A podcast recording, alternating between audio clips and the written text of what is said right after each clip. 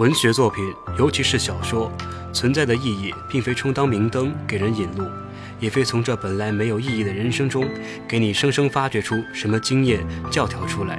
他所做的只是描摹，描摹作者的人生，描摹作者眼中人生的常态，再让你在经历了类似的情景后，回到书中去感受它，就像和一个你过去的老朋友侃侃而谈。你不会嫌一幅绘画没有积极意义，同理，小说也是如此。认为自己的人生完全是失败的那个作家，在他的自传体小说里这样写道：“我这一生尽是耻辱之事。”认为自己的人生完全是失败的那个作家，在他的自传体小说里这样写道：“当人们以为他是一个完全的败北者，只会用逃避面对一切的时候，他又写下了：哪怕今后还得度过多少的岁月，少年们啊，在这样的三月里，毋庸关心容颜，不要抽烟。”除了节日之外，也别喝酒。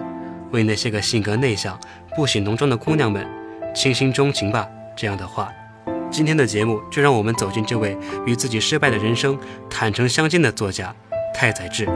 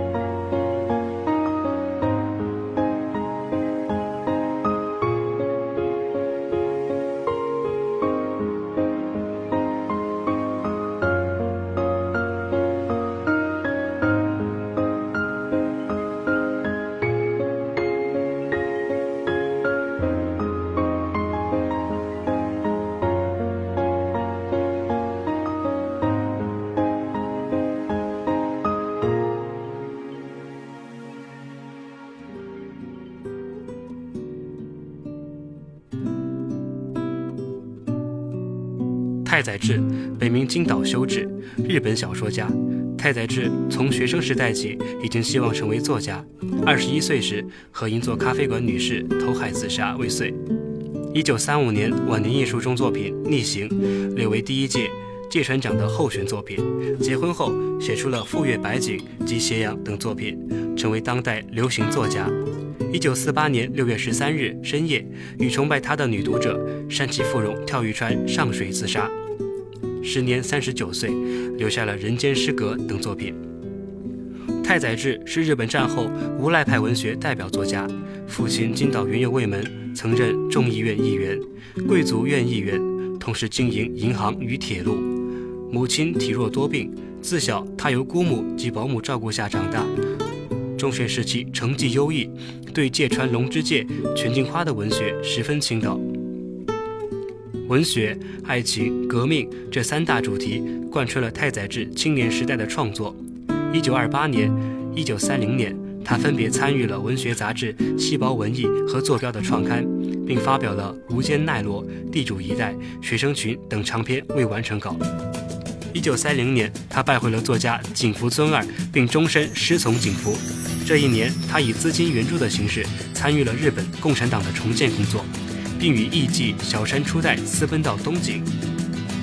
长兄文治得知后赶到东京，以太宰治和家庭断绝关系、另立门户为条件，同意了两人的结合。放浪形骸的太宰治于十一月和银座酒吧的女招待一起投河自杀，结果女招待死了，太宰治却活了下来。两年之后，在长兄的督促下，他主动到警察局交代情况，与左翼活动彻底脱离了关系。期间，他也创作了一些短篇，比较具有代表性的有《回忆》《渔夫记》等。一九三五年，太宰治的短篇小说《逆行》发表在《文艺》杂志上，成为第一届芥川奖的候选作品。终审时惜败给石川达三的《苍茫》。此后，他又因为没能被新闻社录用而深受打击，继而自杀未遂。一九三六年，他的第一部作品集《晚年》出版。次年，与小初代服用安眠药自杀，两人都没有死成。此后又一年左右，他停止了创作。一九三八年，他创作了《遗社》，标志着他回归文坛。一九三九年，经景福尊二介绍，他与石原美之子结婚，并移居山梨县，度过了一段家庭和精神都比较安定的生活，创作了《富岳百景》等作品。二战期间，太宰治相继创作了作品集《关于爱和美》、短篇集《女生图》、《新哈姆雷特》以及著名的短篇《奔跑吧，梅勒斯》等。一九四一年，他收到了征兵令，但因体检不合格而免于前往战场。景福尊二、高建顺等人则应征入伍。随着战争的深入，太宰治创作的作品频繁地因为不合时宜而被禁止刊登或被勒令全文删除。临近战争结束的一九四四年，太宰治遵从日本文学报国会的要求，以日中亲善为主题，开始着手创作《惜别》。这篇作品描写鲁迅和藤野先生同窗的友情。次年完成并出版。在东京遭空袭期间，太宰治也没有停止创作。一九四五年出版的《玉茄草纸》便是其中的代表作品。战争结束后，太宰治迎来了创作的黄金时期。一九四七年，描写颓废文人家庭生活的小说《为荣的妻子》完稿，他的重要作品《斜阳》也于这年开始在《新潮》杂志连载。因为作品呈现出明显的颓废风格，太宰治成为无赖派当之无愧的棘手。同属无赖派的还有坂口安吾和织田作之助等人。一九四八年是太宰治生命中的最后一年，他创作了小说《樱桃》，并开始连载《如是我闻》，对日本文坛进行了毫不留情的批判。他按计划完成了最后一部中篇，他按计划完成了最后一部中篇《人间失格》之后，于六月十三日和山崎富荣投水自杀，尸体于十九日清晨被发现。而这天恰好是太宰治的生日，这一天后来被人称为“樱桃祭”，以纪念太宰治。在他去世后不久，《人间失格》小说集《樱桃》评论集《如是我闻》也相继以单行本的形式出版。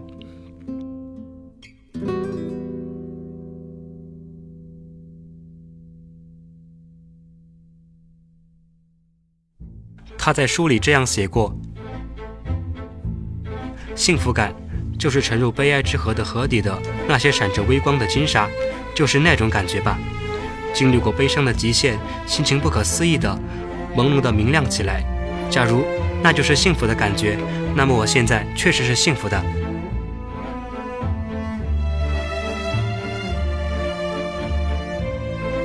随着年龄增长，逐渐明白学校的校规会被人视作笨蛋，会被人说成怪人，无法成才，一直贫困下去。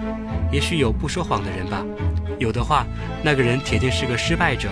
在我的亲戚当中，有个人行为端正，保持坚定信念，追求理想，试图活出自我的人，结果亲戚们全在说他的坏话，当他是个傻瓜。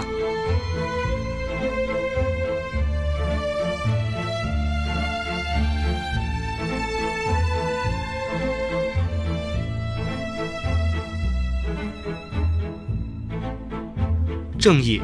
所谓阶级斗争的本质，并不在那个地方。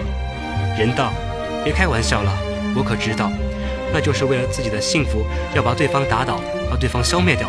这不是宣告你去死吧？是什么？你们可不要掩饰。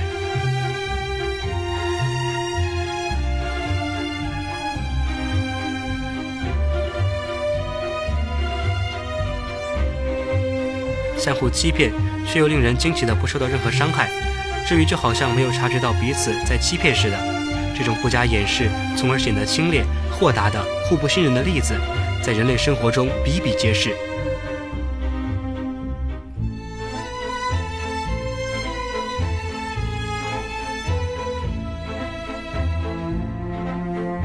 想着去死来着，可今年正月从别人那里拿到一套和服，算是压岁钱吧。麻质，鼠灰色细条纹花色。是适合夏天的和服，所以还是先活到夏天吧。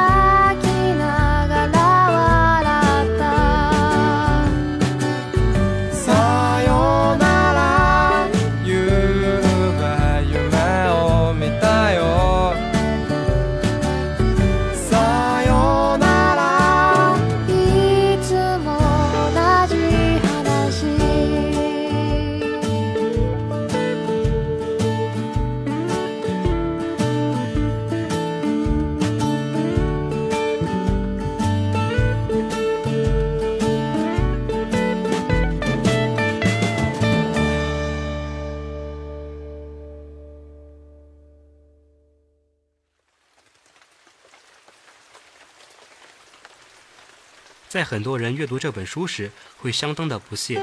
三岛由纪夫评价太宰治气弱，视为典型。没有类似心理体验的人，会觉得此书相当矫情和作。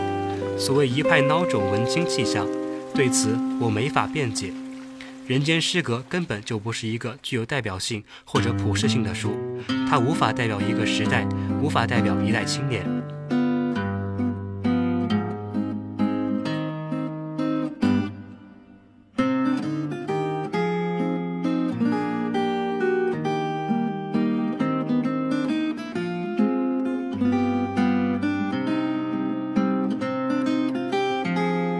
在文章的开头，我已经说过，《人间失格》诉说和描绘的是一种罕见且难以名状的人类疾病。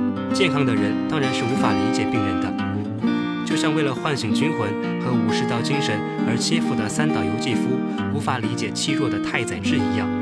而这本书最大的意义正是在这里，它描绘的是人类精神世界最幽深、最难言的那个角落，掺杂着时代的悲剧、命运的玩笑。之前的作家从未踏足过这片禁地，或许是因为没有这样的感情体验，或许是因为没有太宰治这般解剖自己的勇气。后人对着这片修罗地狱战战兢兢，凝视着太宰治在手术台上精确地解剖自己的灵魂。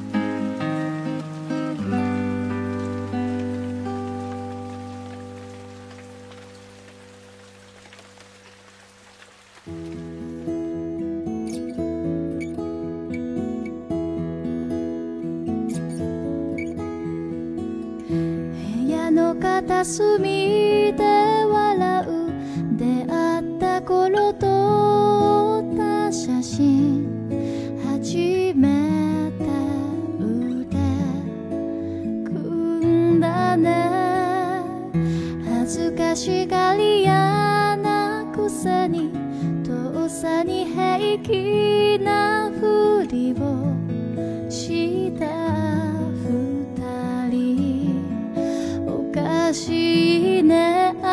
しい生活に戸惑いつか。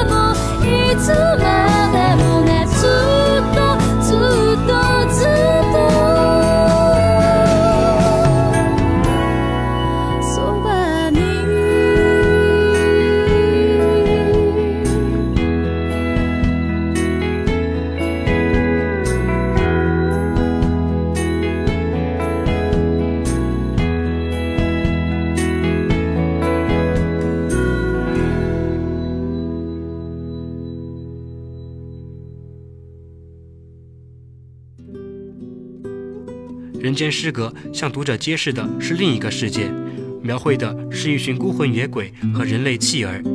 即使你难以理解这个世界，这些人也确实存在。太宰治能够精确地勾勒和描绘出这种异类，供给世人观览，本身就是人间失格最大的意义所在。而且几乎可以断定，人间失格的写作过程给作家本人造成了巨大的伤害。从这个层面上讲，这几乎是一种殉道式的写作。叶藏这个角色在《人间失格》问世后的几十年里，引起无数读者的共鸣。无论这些读者身处何处，做什么工作，在现实生活中过得如何，这是太宰治的成功，也是这本书另一个现实意义所在。这可能并非太宰治本意，也许他当初只是想忠实地描绘自我和他那具有悲剧性的生命，但是无意中他在大庭叶藏这个角色身上凝聚了一些人性的共性和某些心理倾向。看这本书容易让人走火入魔，原因就是读者很容易把自己带入大庭叶藏这个角色中，带入这本书的气氛之中。加之“人间失格”这漆黑恐怖的四个字，难免让人产生诸多负面情绪。这也是我为什么没有再读第二遍的原因。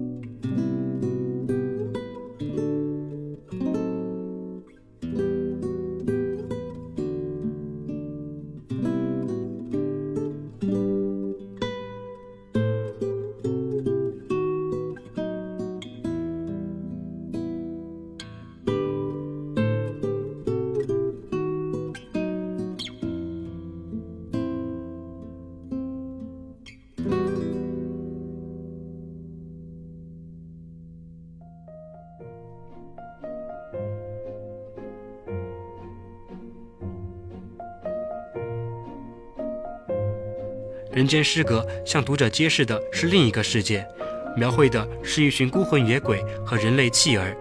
即使你难以理解这个世界，这些人也确实存在。太宰治能够精确地勾勒和描绘出这种异类，供给世人观览，本身就是人间失格最大的意义所在。而且几乎可以断定，人间失格的写作过程给作家本人造成了巨大的伤害。从这个层面上讲，这几乎是一种殉道式的写作。